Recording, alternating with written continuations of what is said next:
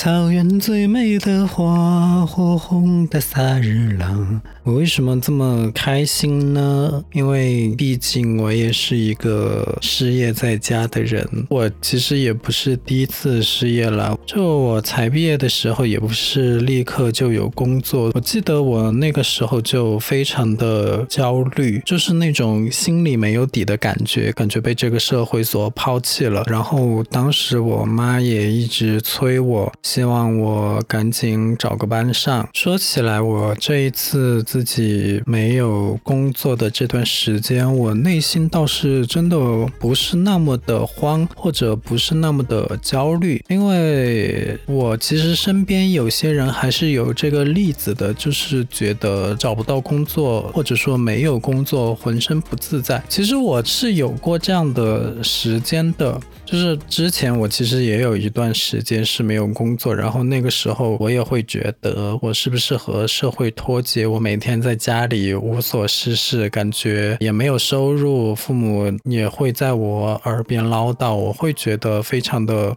不爽。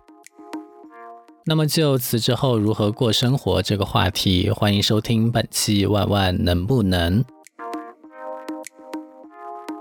但其实说白了，这个就是一个钱的问题。那既然是钱的问题，其实这就非常好办了。呃，有工作的人，他也不见得就那么的没有经济压力。但是没有工作的人，这个问题会凸显的比较明显。那就我自己的亲身经历来讲，我除了每个月有房贷或者我购买的一些商品有分期之外，我觉得比较好的是我。我就没有其他的外债了，我没有借钱，然后我也不欠别人什么东西，除了住房贷款之外，我也不欠银行钱。但是感觉这样好像就把这个问题说的太简单了。其实我觉得工作是一个常态，就和我们小的时候在学校学习一样，可能人的这一辈子都是在这两个状态中。同时或者交替进行的，我们学习的目的是为了更好的工作，然后在工作中也能学到一些技能和经验，再来把下一阶段的工作做得更好。所以你有没有雇主，这反而不是那么的重要，可以排在其次。就像我们之前说，学习不一定是要在学校里面来进行的，工作也同样如此。你。不一定是非要进入到一个公司你才可以工作，你完全可以为自己工作，只不过可能就是收入上的差别。所以我觉得这个心态是很重要的，就是你需要有一种韬光养晦、卧薪尝胆的心态，告诉自己，在没有公司、在没有雇主的这个阶段，你仍然是在不断的锻炼和充实自己的技能与经验。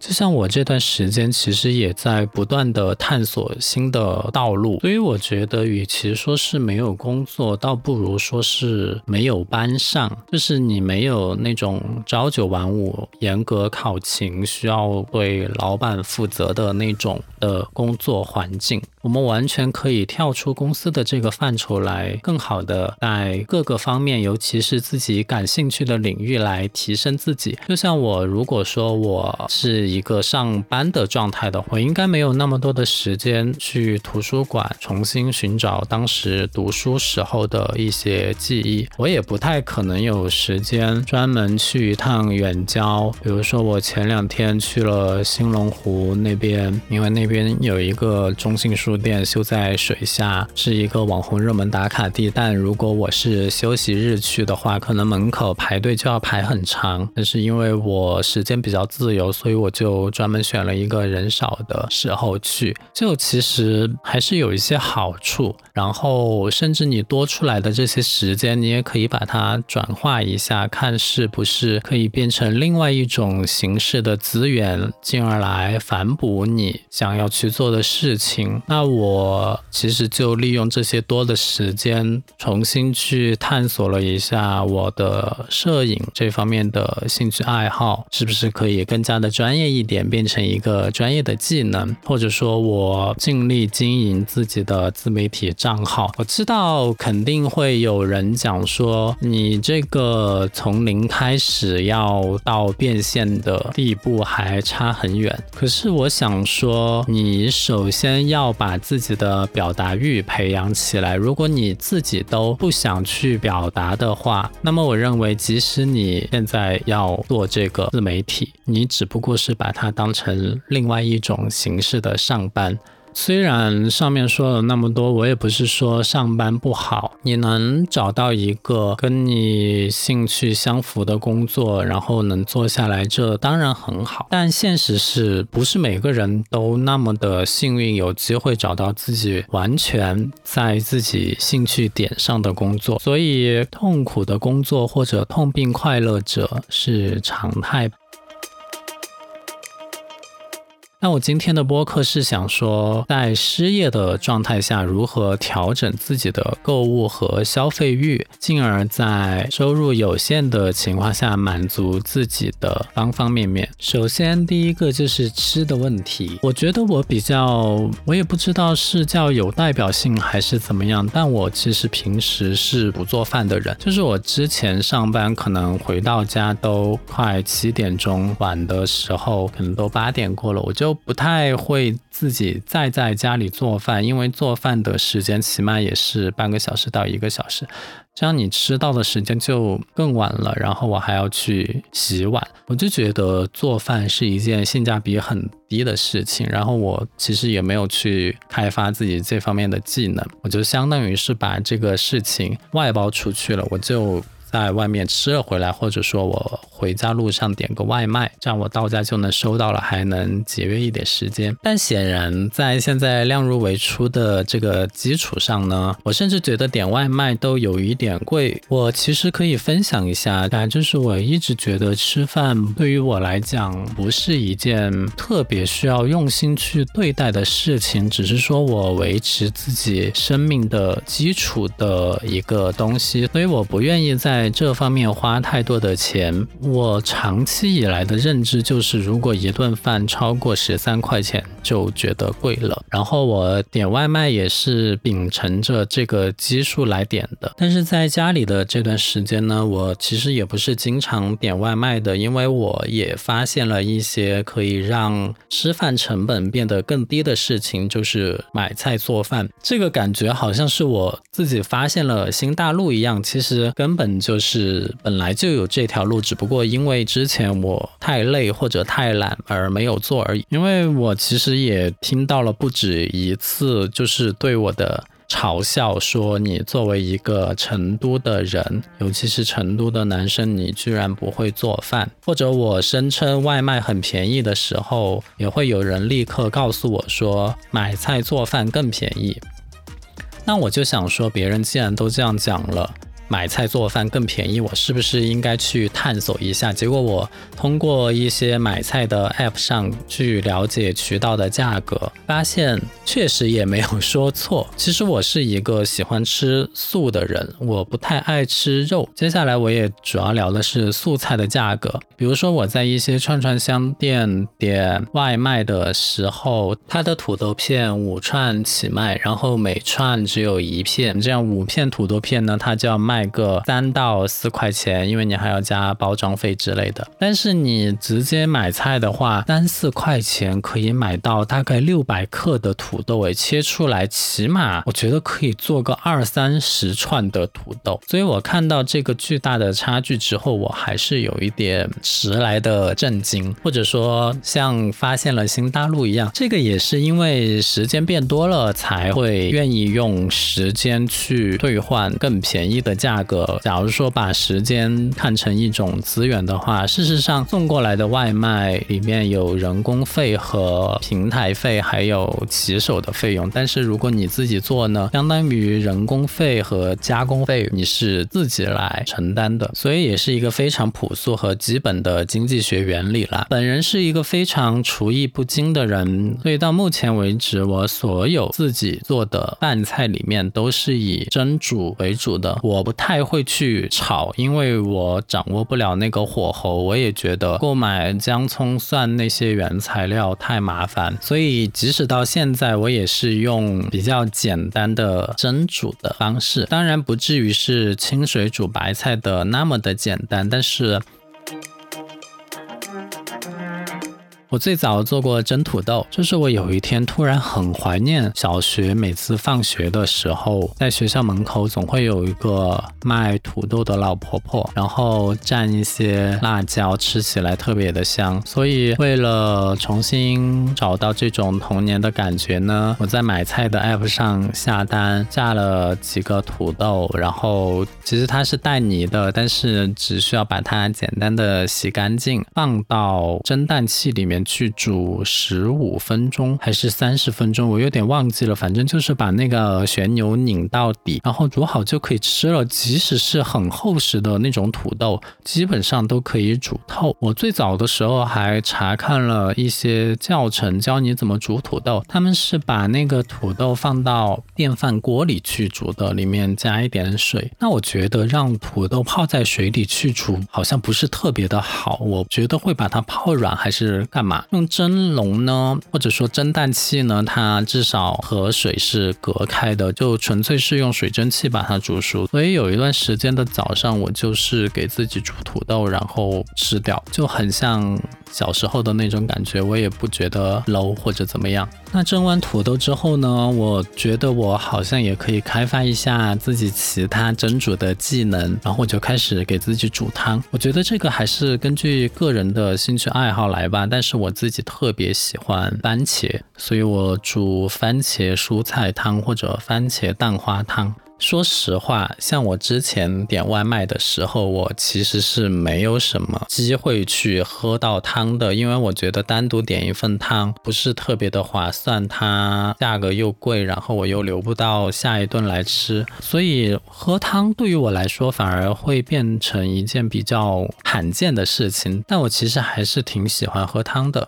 我干嘛在这边说这么多自己的家常？但我其实还是比较喜欢喝汤的。我除了番茄蛋花汤之外，还喜欢萝卜排骨汤。但我觉得萝卜排排骨汤太难了。首先，那个要把萝卜熬成白汤，我觉得这个就不太适合我，感觉要熬很久，或者说用高压锅之类的太复杂的那种，我实在是不喜欢。但是对于我自己喜欢的菜，我还是可以的。番茄蔬菜汤，或者番茄小白菜汤，或者番。番茄油麦菜汤，不要用油麦菜，因为油麦菜过水了之后水会变绿。但是小白菜是可以的，无论是煮汤还是方便面都行。只需要把番茄洗干净、切开，切成小块，然后把小白菜切成大概三到四段的样子，在锅里煮就行了。煮之前呢，先加一点香油，等香油熟了之后，再把番茄块丢进去，用木勺搅一下，搅到大概汤汁出来之后，就可以加开水进去。有的人是加冷水进去，但是我觉得冷水要等它煮。开太慢了，所以我选择加开水，加到一定的高度呢，就等它再次沸腾之后，就可以放小白菜进去。然后这个时候呢，你就可以打一个鸡蛋。我以前觉得打鸡蛋是一件特别麻烦的事情，但是我现在发现其实也不难，就是把鸡蛋敲进碗里之后，用筷子把它搅匀啊，直接往汤里倒就行了。倒的时候再快速的把汤也。搅匀，免得蛋都粘在一起，不然就变不成蛋花了。然后最后放上调味料，就可以出锅了，汤还挺好喝的。但是我已经很久没有这样做过了，因为我也进化了。本质上我还是一个四川人，所以我非常的喜欢吃火锅。在录这个播客之前呢，我刚好又给自己煮了一锅火锅来吃。所以我反而不太理解一些人说他好久都没吃过火锅了，好想去吃火锅，但是都没有人陪的那种心情，因为我觉得完全。你可以自己在家里煮一个平替版的火锅。呃，首先我想说，这个火锅是我自己取的名字，它当然是火锅底料加水熬成的汤底，但是肯定和店里面的有差别，因为我觉得店里面更浓一些。但其实自己吃嘛，就还好。我以前觉得好像汤底要用什么比较特殊的材料，但其实去火锅店去多了之后，就会发现别人有的时候也是加水，或者要么就加茶。就是早期你去火锅店，他端上来汤底都是调好的，你不知道他怎么调的。到后来呢，有一些新派的火锅店就会当着你的面来调那个火锅的底汤，让你知道这一切是怎么来的。所以他当然是想表明。它的一切食材都是现做的、新鲜的，不是回收的。但是我呢，我看到的就是这个的制作方法，所以我自己把火锅底料，或者说我现在也可以分享一下在家里怎么做火锅底汤。很简单，就买一块火锅底料，清油的、牛油的都可以，扔在锅里，然后把水烧开，直接倒进去。理由和我做汤一样，是因为我觉得在锅里烧水太慢了。然后把开水倒进去，等到沸腾，把火锅底料快溶解之后，就可以往里面加菜了。那个火锅底料其实是很综合的，就是它里面又有牛油，或者你买的清油，它就是清油的结块，然后里面也有辣椒皮，也有。花椒，反正就是各种调料给你调好的，你根本不用再加什么进去。然后食材方面呢，因为我也不吃肉，所以我就自己切土豆，切一些凤尾放进去就可以了啊。我是真不知道凤尾其实是最贵的。我今天在那个绿色的买菜 app 上购买凤尾，五块九毛九，三百克还是四百克？就因为本来在 app 上就有很多很便宜的菜，大多数都是一块九毛九、二块九毛。毛九之类的，但是凤尾也就是莴笋叶子，它居然要卖到五块九毛九，我真的觉得这个真的是叶菜中的 queen，叶菜中的凤凰，毕竟它也是叫凤尾，所以，但是它真的很好吃，我找不到比它好吃的叶菜了。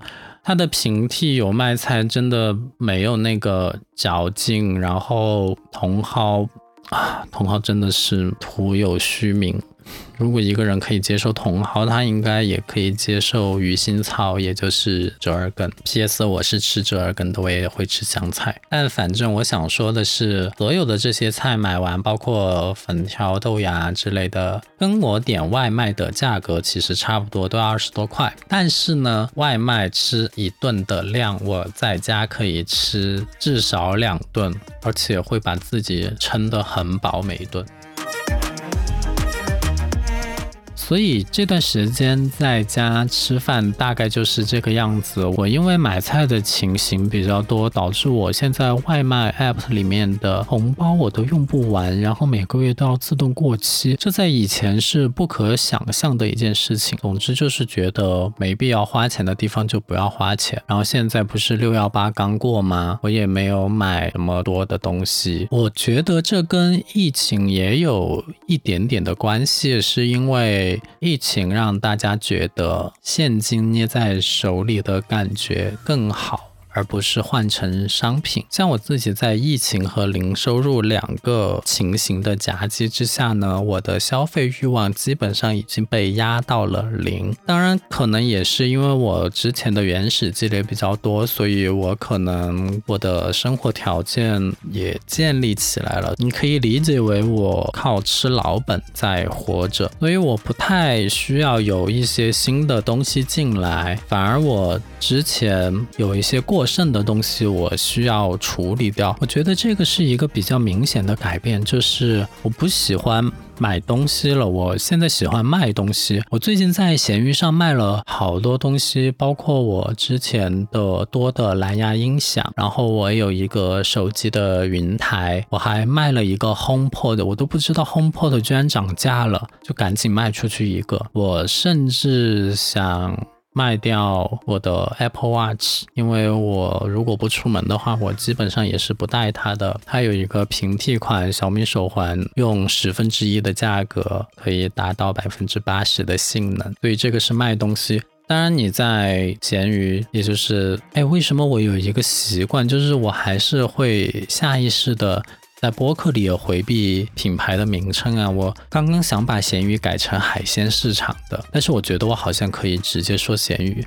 包括刚刚的外卖 app，或者说买菜 app，我明明可以直接说名称的，我又不是要给谁做广告，我干嘛呀？我说起来，我也是拥有闲鱼百分之百好评的卖家，我卖出了总共四五十件商品，这可能是因为我有独特的售卖技巧。就我觉得我发布的这些信息和其他人有个明显的差别，就是我真的看了其他人的发布资料或者文案，拍的图都极其的不吸引人，然后文案也。写的非常的简单，居然还有好几个五角星的收藏。我对我自己要卖的商品呢，我肯定是会拍很好看的图，然后我会用尽可能详细的文字来介绍它的特点，尤其是外观的部分，比如说哪里有刮花，或者它的哪个按钮松掉了之类的。因为我我也很担心买家收到之后会来跟我扯皮，所以我会先把丑话说在前。面，这其实就是反其道而行之啦。别人都是尽往好的地方说，隐瞒缺点，但是我是故意先把缺点亮出来。我现在打开我的手机看一下我最近卖掉的东西。我把我的 PS 四卖掉了，Xbox One 卖掉了，我的 PS 三也卖掉了，然后索尼的蓝牙音响 HomePod、手机云台，还有一个之前用的索。你的相机、麦克风这些，差不多加起来还是有几千块钱吧。你也可以理解为一个悲惨的故事，就是在家没有收入，靠变卖资产度日。说起来，在家里的一些时间，如果换成工资的话，其实还是有几万块了。也就是说，我在家里的每一天，我其实都在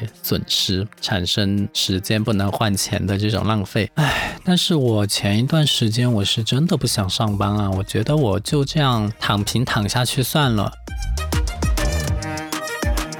我经常跟朋友讲的一个这个比喻，就是我像是已经躺在了海底那样。如果说我才落水，我可能会挣扎，会扑救；就是我才辞职，我可能会挣扎扑救，去赶紧找新的工作。但是我现在已经沉入水底了，我就在水底它的最底面静静的躺平，然后进化出来用鳃呼吸。就我已经适应了不上。班的这个环境，或者说。不上班的这个节奏，我觉得这个不能算是洋洋自得吧。其实应该是一个比较可怕和会对这个社会脱节的事情。但是这个真的只能靠时间的不断的进行来解决。所以这段时间还挺难的。但是我并没有过得不好。假如说有关心我的人或者我认识的人听到这段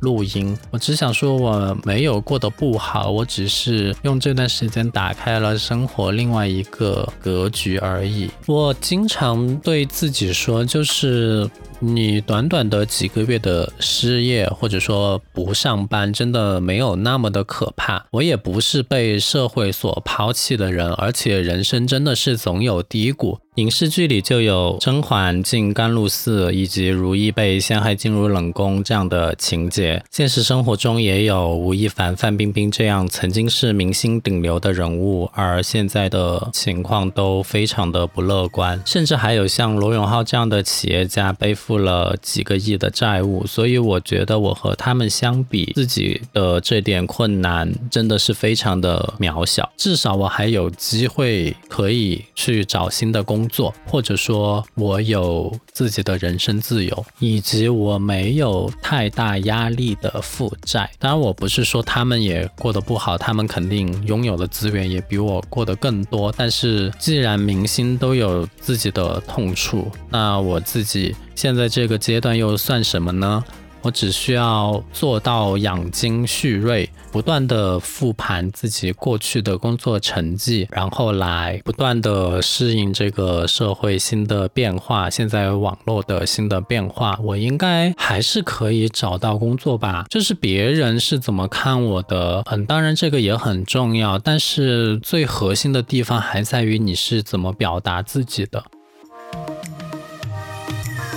我可能这样说又说远了，是因为我突然想到，我在面试的时候，我其实是一个非常不善于面试的人。我是那种做事的人，或者说我是那种写文章的人，就是我非常的不会吹嘘自己的过去的功劳有多么的伟大呀，或者说接下来的这些事情我都有资源，我都能够帮你摆平啊，这些我根本不会。我是那种实事求是、脚踏实地型的。就是如果说你交代给我一个任务或者的一个项目，我可以默默的做得很好，但是你让我复盘来说的话，除非我真的是做足了准备，然后我甚至要用演讲稿的方式，我才能用口头的方式把这件事情很清晰的复盘出来，不然我觉得我根本就非常的难。如果直接去说的话，所以我面试的时候是经常会吃亏的。像之前我参加一个面试，别人问我有没有什么活动资源，我下意识的心里就说。是有是有，但是很少。但是我下来自己复盘的时候，想说其实根本不少啊。我只是说直接的资源很少，但是间接的资源还有很多。只不过我当时面试的时候都没有想到，因为我根本就没想过我所认识的那些媒体的资源，其实也是我活动的资源。因为媒体是认识所有人的，你拥有的媒体就相当于是拥有了所有人的资源。所以面试的。时候我就没有想到这一层，我都是回家复盘的时候才想到啊。当然，你也可以说我脑子不灵光。